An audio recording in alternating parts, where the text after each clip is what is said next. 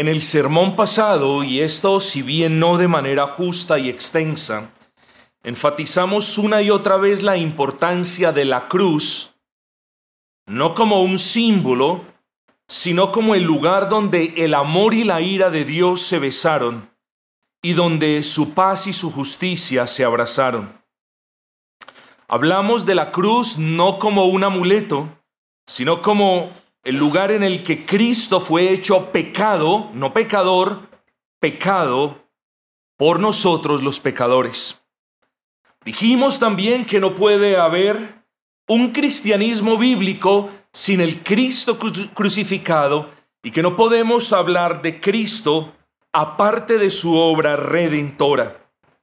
Pero no solamente eso, a lo largo de más de 10 años hemos dejado muy, muy en claro que nuestra salvación es por la gracia de Dios mediante la fe en Cristo. Y esto, por supuesto, quiere decir mediante la certeza de que Cristo vivió una vida santa, de que Cristo murió de una manera sustitutiva y expiatoria, de que Cristo resucitó de entre los muertos. No podemos hablar, yo creo, en la vida santa de Cristo y en la muerte expiatoria de Cristo y decir, pero yo tengo dudas al respecto de la resurrección.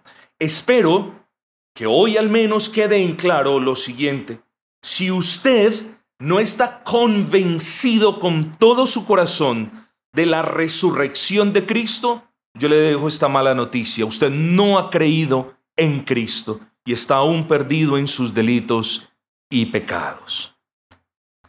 Quiero que vengan conmigo a la palabra del Señor, Evangelio de Mateo en su capítulo número 28, Mateo 28. Y solamente vamos a leer un versículo, el versículo número 6. Dice la palabra del Señor, esto es un ángel que había descendido del cielo Mateo 28, 6. No está aquí. Hablando de Cristo, el ángel dice, pues ha resucitado como dijo, venid, ved el lugar donde fue puesto el Señor. Y el título que nosotros tenemos en esta mañana es sencillamente el Cristo resucitado, el Cristo resucitado. Hermanos, ¿Es la resurrección de Cristo lo mismo que su exaltación? Es una pregunta. No, no lo es. La resurrección de Cristo, teológicamente hablando, es uno de los pasos de su exaltación, pero no es la exaltación. Es decir, si lo queremos ver de esta manera, la exaltación de Cristo de la que nos habla Efesios de que está sentado a la diestra del Padre, es mucho más, diríamos, que la resurrección. Así que, si nosotros pensamos en la resurrección como algo muy, muy grande, y lo es, su exaltación, la exaltación de Cristo, es algo infinitamente más grande. Pero de la exaltación, Dios permitiendo, vamos a referirnos la próxima semana. Hermanos, hoy tenemos un bosquejo sencillo y les hago partícipe del mismo. Quiero que en primer lugar, y esto es evidente, consideremos el significado de la palabra resurrección, claro, relacionada con Cristo. Vamos a hablar de, o vamos a definir qué es resurrección. Vamos a considerar de manera breve la oposición que el mundo tiene para con la resurrección de Cristo. No estamos diciendo que el mundo no cree en la resurrección. La mayoría de gente no tiene ni idea y los que tienen un poco de idea la tienen mal concebida. Pero el punto en este segundo apartado es que el mundo se opone a la resurrección de Cristo, siempre se ha opuesto. Y en tercer lugar, terminaremos considerando el carácter fundamental, esencial de la resurrección para su vida cristiana. Así que este es un tema de sumo interés para usted. Vamos entonces de lleno al primer punto. Consideremos el tema de la resurrección, o más bien definamos la resurrección.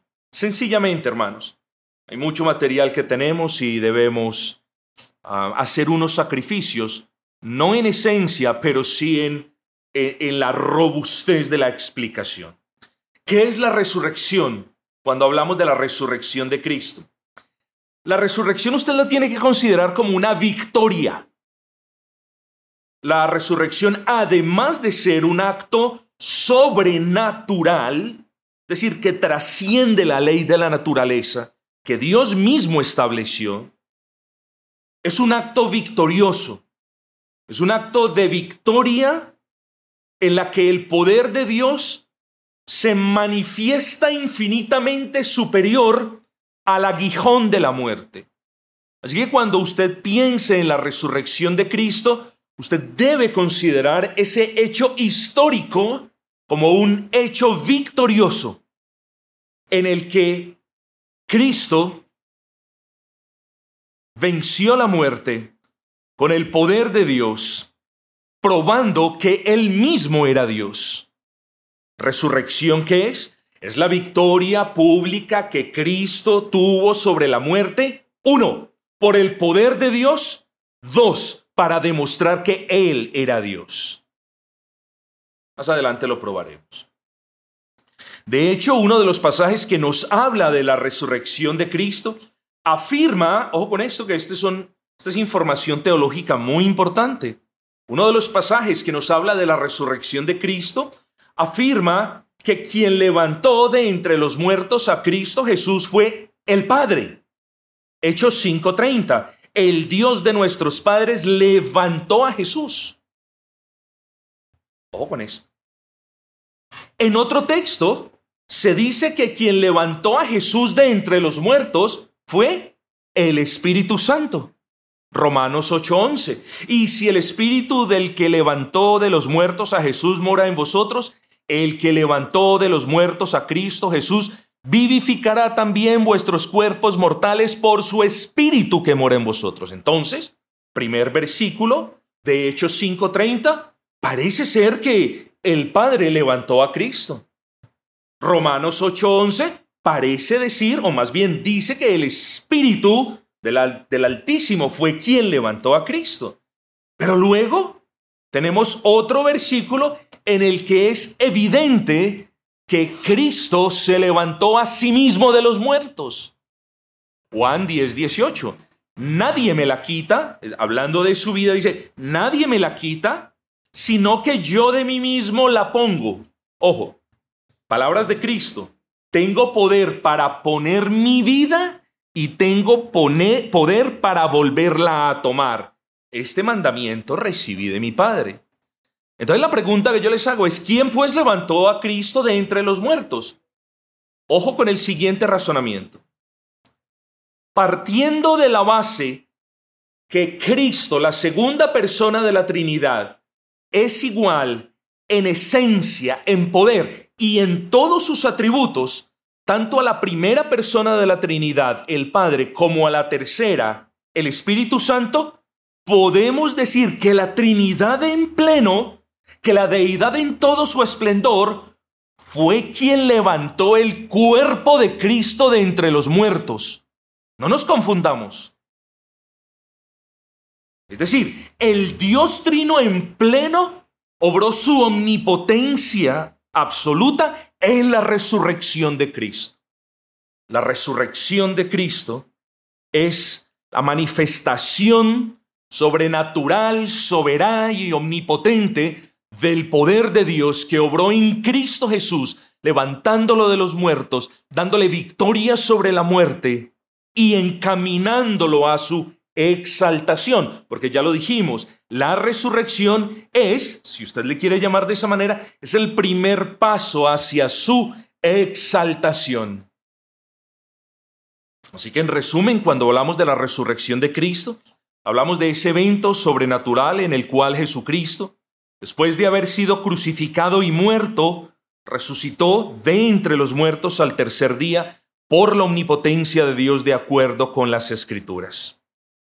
Mis amados, esto ustedes lo sabían. Si lo sabían, robustezcan esta definición porque una definición bíblica, pero robusta de la resurrección de Cristo, nos va a llevar, claro, esperanzados en la obra del Espíritu Santo, a que apreciemos más la magnitud de la victoria de Cristo y a que seamos consolados cuando nos enfrentamos a la muerte o por enfermedad o por cualquier otra circunstancia. Nosotros no somos personas que fueron diseñadas para vivir una vida medio temporal aquí en la tierra, con objetivos temporales, con planes temporales. Por supuesto que los tenemos. Tenemos nuestros planes, tenemos nuestros proyectos y no hay nada de malo en eso. Pero nosotros fuimos creados. El Señor nos miró con amor desde la eternidad pasada. Nos escogió, nos amó para salvarnos y para que podamos disfrutar de su compañía para siempre. Luego, la resurrección es arte y parte de nuestro caminar cristiano y haríamos muy mal en no comprender la magnitud de lo que la resurrección de Cristo significa para nosotros, los redimidos por Cristo. Pero habiendo definido de manera sucinta, ya lo advertí, la resurrección, Hablemos de lo que el mundo hace para esconder la realidad de la resurrección. Vamos a nuestro texto, versículo 2. Y hubo un gran terremoto porque un ángel del Señor, descendiendo del cielo y llegando, removió la piedra y se sentó sobre ella. Recordemos, hermanos, que a finales del capítulo 27 ya habíamos leído que um, estos principales sacerdotes habían Em, ido donde Pilatos y le habían dicho, mire Pilatos, nosotros sabemos, y, y de hecho les llama así, nosotros sabemos lo que dijo este engañador. Ojo con lo siguiente, porque aquí hay algo clave en lo que ellos le dijeron a Pilatos. Este engañador, palabras de esta gente, dijo, él dijo que al tercer día resucitaría. Esto es importante tenerlo en cuenta porque él dijo que resucitaría al tercer día entre los discípulos y entre muchas otras personas. Y ese dicho, hombre, fue algo que impactó el pueblo en aquellos días. Este dijo que iba a resucitar. Entonces, los principales sacerdotes se acercaron y dijeron, miran, este engañador dijo esto y esto. Por favor, préstanos una guardia. Y él obró de esa manera. Pero bueno, hermanos, Imagínense ustedes, caminen conmigo un poco hacia este punto. Allí estaba la tumba de Cristo, que en aquel entonces era una piedra grande que ponían sobre el hueco.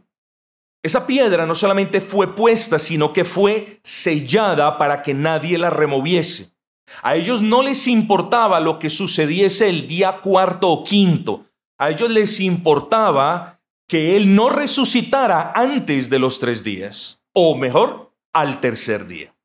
Así que mis amados, se colocó una guardia romana, varios hombres allí alrededor del sepulcro, y aquí venían las dos Marías.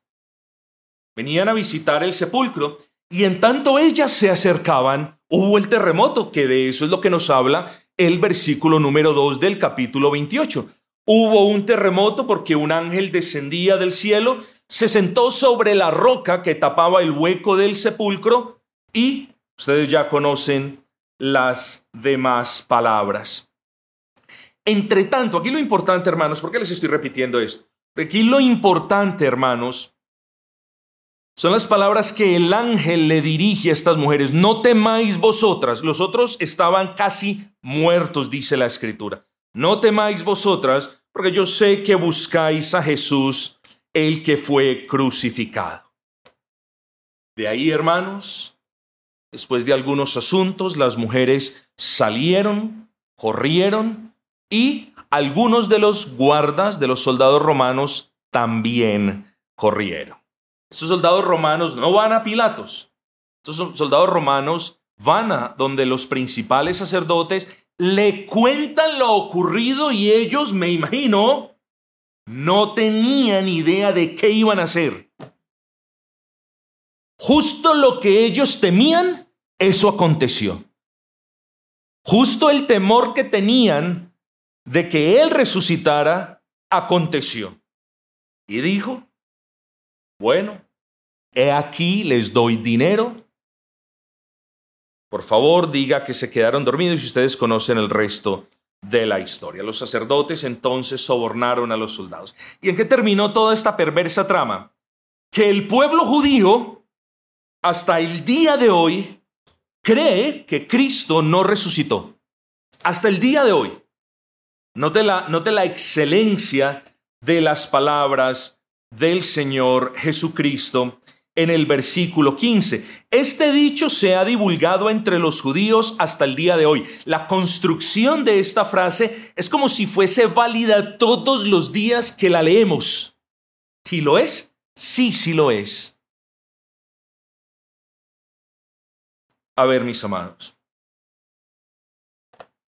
Desde el principio, Satanás se ha ocupado en negar la resurrección de Cristo.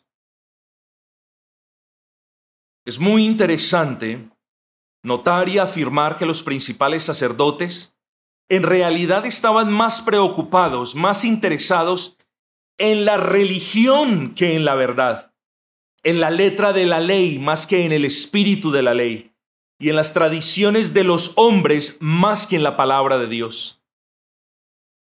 De hecho, para el primer siglo la religión judía había sido hecha espuria en gran medida porque sus dirigentes habían construido sobre la palabra de Dios un sistema de tradiciones, de dichos y de ritos humanos que ellos no estaban interesados en desmontar. ¿Por qué?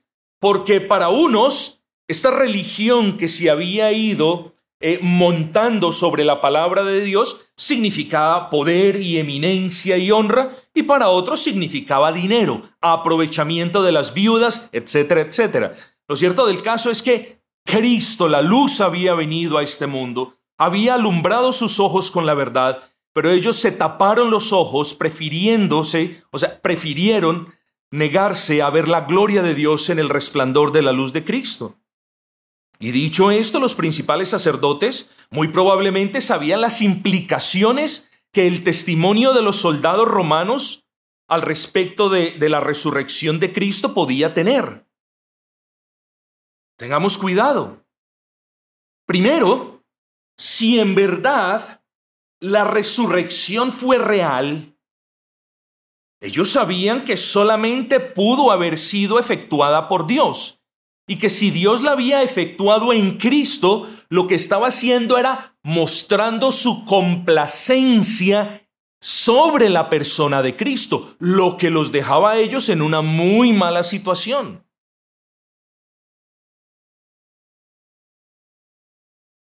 Las implicaciones del testimonio de los soldados romanos al respecto de la resurrección, consideren esta segunda.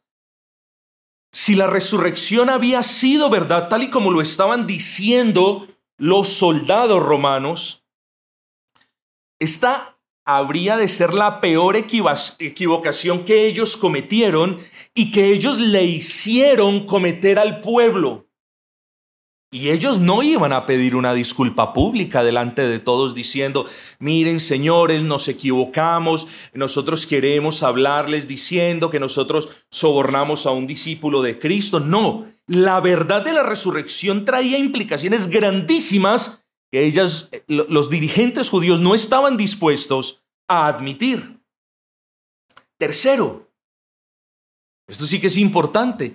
La resurrección de Cristo implicaba que todas las palabras de Cristo habían sido válidas. Es decir, ahora ellos entendían que todo lo que Cristo había dicho era verdad y eso los dejaba en el extremo opuesto. Es decir, eso los ponía a ellos como mentirosos. Luego ustedes vean que a ellos no les convenía que la verdad se supiera la religión, ese castillo de naipes que ellos habían montado sobre la palabra, se les iba a derrumbar. El orgullo no les dejaba. Ellos no podían admitir que habían cometido el peor error de sus vidas, y menos, y menos que Cristo había resucitado. Porque si en verdad Cristo resucitó, eso probaba que Él sí era quien dijo ser. Y si ese Cristo era en realidad quien dijo ser, todo lo que ellos habían hecho había sido en el mejor de los casos malo, errado y en el peor pecaminoso grandemente. Así que no era la intención de estos judíos admitir como válido la posibilidad de la resurrección. Pero hay más. Ellos sabían, porque así lo dice la palabra, que Cristo resucitaría de entre los muertos. El Salmo 16, versículo 10 lo dice, porque no dejarás mi alma en el Seol ni permitirás que tu santo vea corrupción. Este es un pasaje mesiánico, incluso reconocido por ellos, pero no lo quisieron ver con Cristo.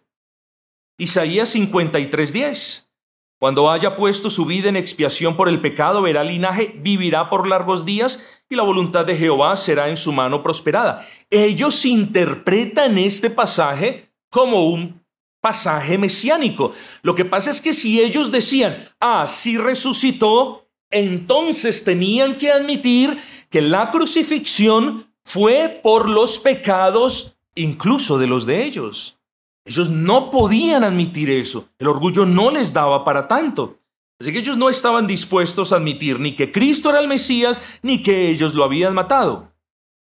Luego, hermanos, es claro que desde el comienzo Satanás hizo todo lo que pudo para que el brillo de la resurrección fuese opacado y para que no viéndolo con los ojos de la fe muchos se perdieran. Es claro, pues, que el que niega la resurrección corporal de Cristo, o el que no cree en ella, niega que Cristo es Dios, y el que niega que Cristo es Dios, niega a Dios y se niega a sí mismo cualquier posibilidad de ser salvado por Él. Note que usted no puede creer en Cristo y decir, yo no creo en la resurrección. Si usted no cree en la resurrección, las implicaciones de eso es que usted cree en un Cristo que hoy está muerto. Y si un Cristo, y si el Cristo hoy sigue muerto, usted también lo está, junto con él. Pero el Cristo del que nos habla la Biblia, queridos hermanos, fue aquel que resucitó de entre los muertos por el poder de Dios, para la gloria de Dios.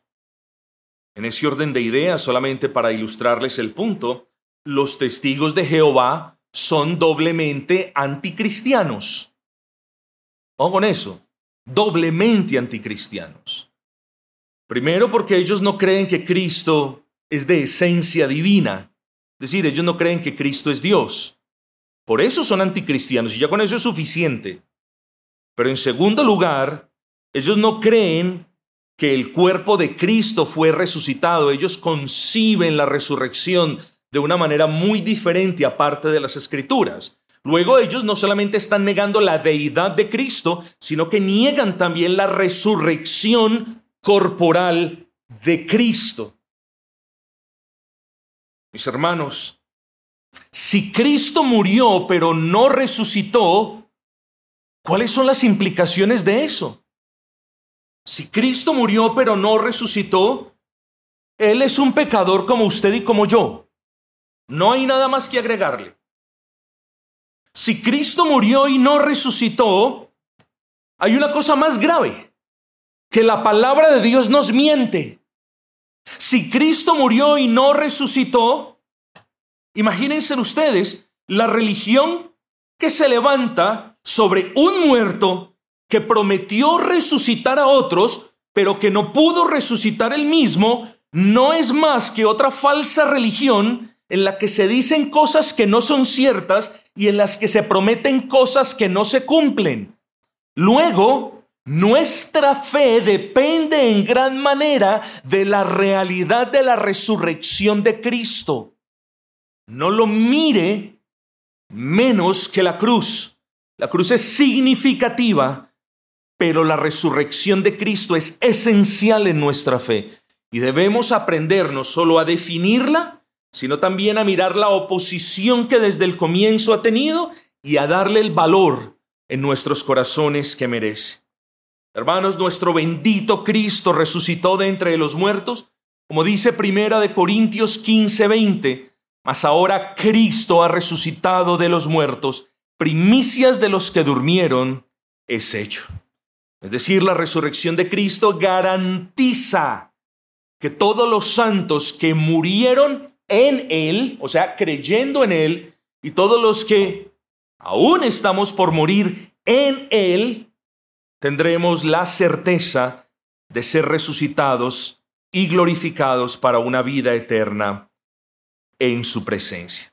Pero quiero que retomemos las palabras del ángel, hermanos. Versículo 5 más el ángel respondiendo dijo a las mujeres, no temáis vosotras, porque yo sé que buscáis a Jesús, el que fue crucificado. O con las del 6. Dice, no está aquí, pues ha resucitado como dijo, venid, ved el lugar donde fue puesto el Señor. No está aquí, pues ha resucitado, como dijo. En primer lugar,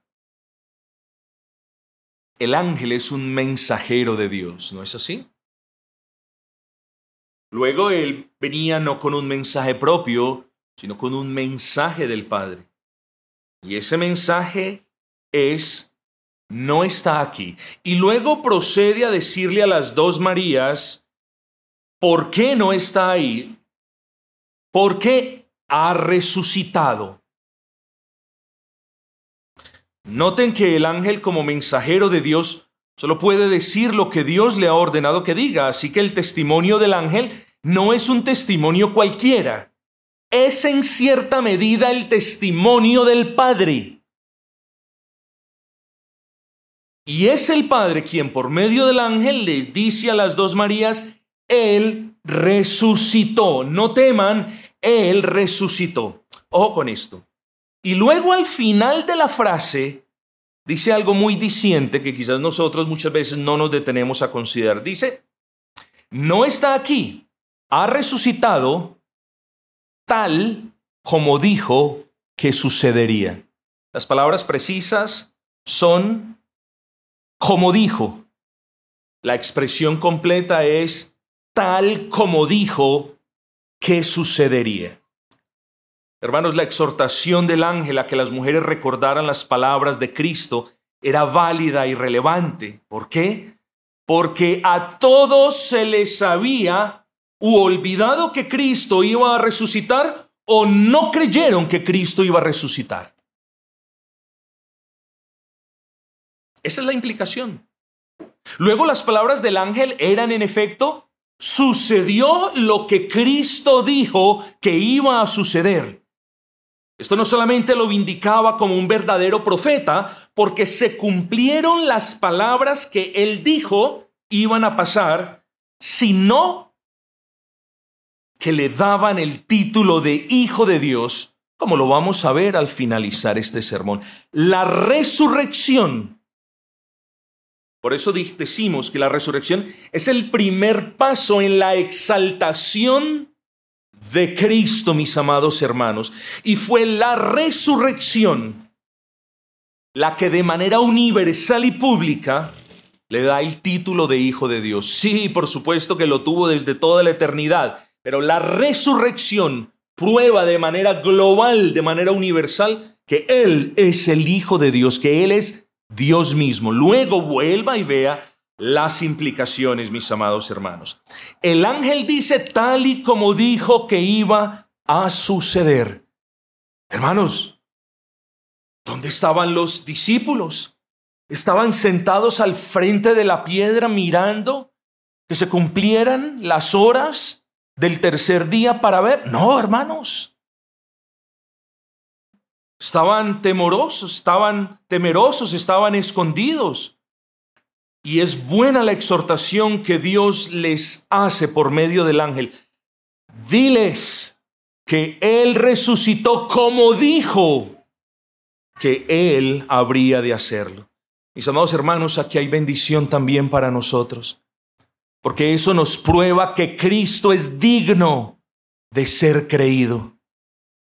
Porque eso nos prueba que las promesas que Él nos hace son, han sido y serán de ciertísimo cumplimiento. El hecho de que Él haya dicho que habría de resucitar y que de hecho haya resucitado, tienen implicaciones grandísimas para nosotros, siendo la primera de ellas que nosotros, los que estamos en Cristo, también resucitaremos en Cristo cuando Cristo regrese. Y eso lo vamos a ver dentro de una semana. Dios mediante, claro está. Oh, hermanos, el Señor les había dicho tres veces, al menos tres veces. Mateo 17, 22, más al tercer día resucitará. Mateo 20, 18, más al tercer día resucitará. Hermanos, el Señor es grande, el Señor es fiel.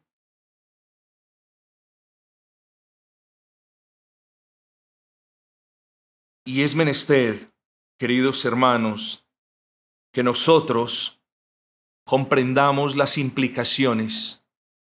Si la resurrección de Cristo no es una realidad, ojo con esto, la religión cristiana es falsa. Si la resurrección de Cristo no es una realidad, la predicación cristiana es vana. Si la resurrección de Cristo no es una realidad, su fe es vana. Y si Cristo no resucitó, todos nosotros, sin excepción, aún estamos muertos en nuestros delitos y pecados. Todo lo que dije anteriormente, corrobórelo usted mismo, porque todo eso está en Primera de Corintios 15, 17. Vuestra fe es vana, la predicación es vana, y aún estamos muertos en nuestros delitos y pecados. Hermanos, el ángel no anuncia nada nuevo. Las palabras suyas solo refrendan las palabras de Cristo quien en varias oportunidades dijo, más al tercer día resucitará, hablando de él mismo, del Hijo del Hombre. Cristo es verdad, mis amados, y eso lo sabemos. Sus palabras son verdad, y eso también las sabemos. Y le recuerdo por última vez, todas las promesas que Él nos hizo son verdad y se cumplirán, particularmente aquellas tocante a nuestra resurrección gloriosa y vida eterna en Él. Así que mis hermanos, nosotros tenemos la plena certeza de que nosotros viviremos eternamente en la gloria de Cristo porque Él lo dijo. ¿Usted sabía eso? ¿Ha meditado en eso? Nosotros viviremos deleitándonos en la presencia de Cristo. La muerte no tiene potestad sobre nosotros. Nos pullará una vez, moriremos, nuestro cuerpo se desintegrará pero en el día del retorno de Cristo, ese cuerpo resucitará. Pastor, fui cremado. Desde las cuatro esquinas de la tierra, las cenizas suyas volverán y constituirán un cuerpo glorificado y acondicionado para ver al Señor cara a cara. Qué hermoso, mis amados hermanos, son cosas gloriosas en realidad. Hermanos, Cristo lo dijo, porque yo vivo, vosotros también viviréis. Noten la dependencia de nuestra vida aquí y de nuestra vida eterna. Si vivimos aquí y si viviremos eternamente es porque Cristo vive. Niegue de nuevo la resurrección y nosotros nos quedamos sin esperanza. Ojo con esto, es como, imagínense a un drogadicto diciéndole a otros drogadictos, oigan, eh, crean mis consejos, préstele atención a mis palabras y serán libres del flagelo de sus adicciones. O sea, un drogadicto que no ha podido, que no ha podido salir de sus adicciones, dando una conferencia a otros y diciendo, oiga, préstele atención a mis palabras porque si ustedes le prestan atención a mis palabras van a salir victoriosos. O sea, ¿qué confianza inspiraría una persona que no ha podido vencer sus adicciones? Ninguna. Luego, si Cristo no venció la muerte, o si el poder de la sepultura es más grande que el poder de Dios, ¿quién podría creer las palabras de Cristo? Yo soy la resurrección y la vida. El que cree en mí, aunque esté muerto, vivirá. Nosotros creemos esas palabras porque Cristo resucitó de entre los muertos, mis amados. Así que una vez más, miren la importancia de la resurrección del Señor. De nuevo, hermanos, no crean que esto eh, yo suelo mirar mucho o considerar de manera detenida por qué el Señor repite los mismos asuntos una y otra vez. Es que les acabé de decir, hermanos, tres veces les había dicho a los discípulos, voy a resucitar. Muy seguramente las tres veces lo habían dejado pasar.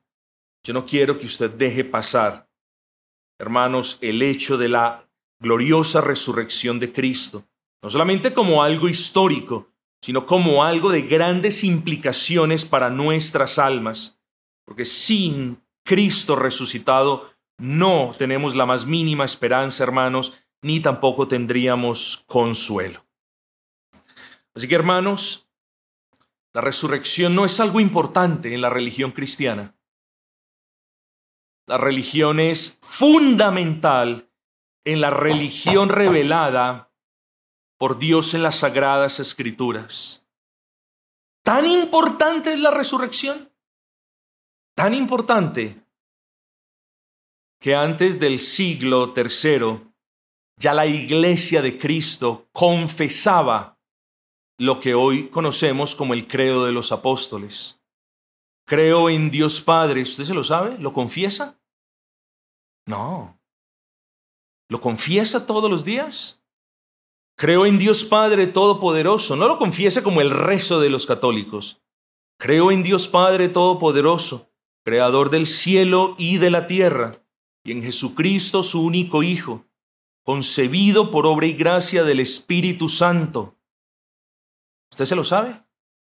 Ese, eh, la primera parte de ese credo apostólico termina y al tercer día resucitó de entre los muertos.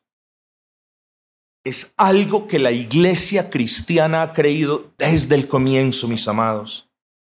Nosotros creemos que Cristo estuvo muerto, sí. Creemos que resucitó por el poder de Dios también y que en su resurrección nosotros tenemos garantizada nuestra resurrección. ¿Por qué? De nuevo, porque estamos unidos por la fe que Dios nos ha dado a Cristo, o lo que es lo mismo, porque estamos en Cristo. Y de la misma manera, como somos llamados a ser copartícipes en la muerte y sufrimiento de Cristo, también se nos es prometido somos copartícipes de su resurrección, mis amados. Esto debe representar gran consuelo. Y quiero terminar esta, este breve mensaje simplemente diciendo, la resurrección nos da una identidad, mis amados. Somos hijos, hijos del Dios que levantó a Cristo de entre los muertos y hermanos del que fue levantado de entre los muertos. Nosotros somos o pertenecemos por la gracia de Dios a la familia de quienes seremos resucitados para gloria. Porque todos serán resucitados, pero no para gloria. Todos los cuerpos serán reacondicionados, pero no para el mismo propósito. Unos para disfrutar de la presencia y de la magnificencia, del esplendor del Señor para siempre, y otros para soportar las llamas del infierno. Pero además la resurrección nos da propósito. No vivimos en este mundo como, como si fuese todo lo que existiese. Vivimos sabiendo en dónde Él está, nosotros también estaremos. Vivimos sabiendo que en las moradas que Él prepara, allí estaremos. Nosotros le creemos a Cristo esa promesa porque Él dijo, perdón, que iba a resucitar y efectivamente resucitó. Luego todo lo que dice Cristo de sí mismo y de nosotros, nosotros lo creemos porque es palabra de Dios. Pero además de propósito nos da seguridad. Nos da la seguridad de que el poder del Espíritu como dice el texto, que levantó de entre los muertos a Cristo, es el mismo que obrará en nosotros. Mis hermanos, y nos recuerda que aquel que murió por nuestros pecados y que resucitó para llevarnos a sus moradas, es el Cristo. es el Mesías, es el Hijo de Dios.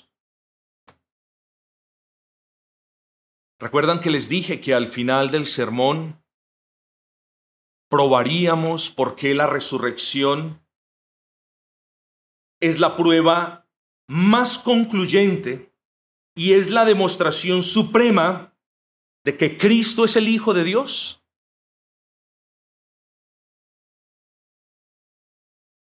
Hablando de Cristo, el apóstol Pablo nos dice en Romanos 1.4 que Cristo fue declarado Hijo de Dios con poder, según el Espíritu de Santidad, por la resurrección de entre los muertos. ¿Qué quiere decir esto? Que Cristo, se, los voy a, voy a hacer una transliteración, digámoslo así. Este versículo quiere decir que Cristo fue resucitado de entre los muertos por el poder del Espíritu Santo y quedó demostrado de manera pública que Cristo era el Hijo de Dios. Eso es lo que quiere decir Romanos 1.4. No se confunda con eso. Romanos 1.4 dice que Cristo fue levantado de entre los muertos por el poder del Espíritu de santidad, del Espíritu Santo, y dice, y esa es la prueba, esa es la distinción más grande de manera universal de que Él es el Hijo de Dios. Ojo con esto, ese versículo no dice que en ese momento Él llegó a ser el Hijo de Dios, no puede decir eso. Lo que dice es que en ese momento quedó demostrado de manera universal que Él es el Hijo de Dios.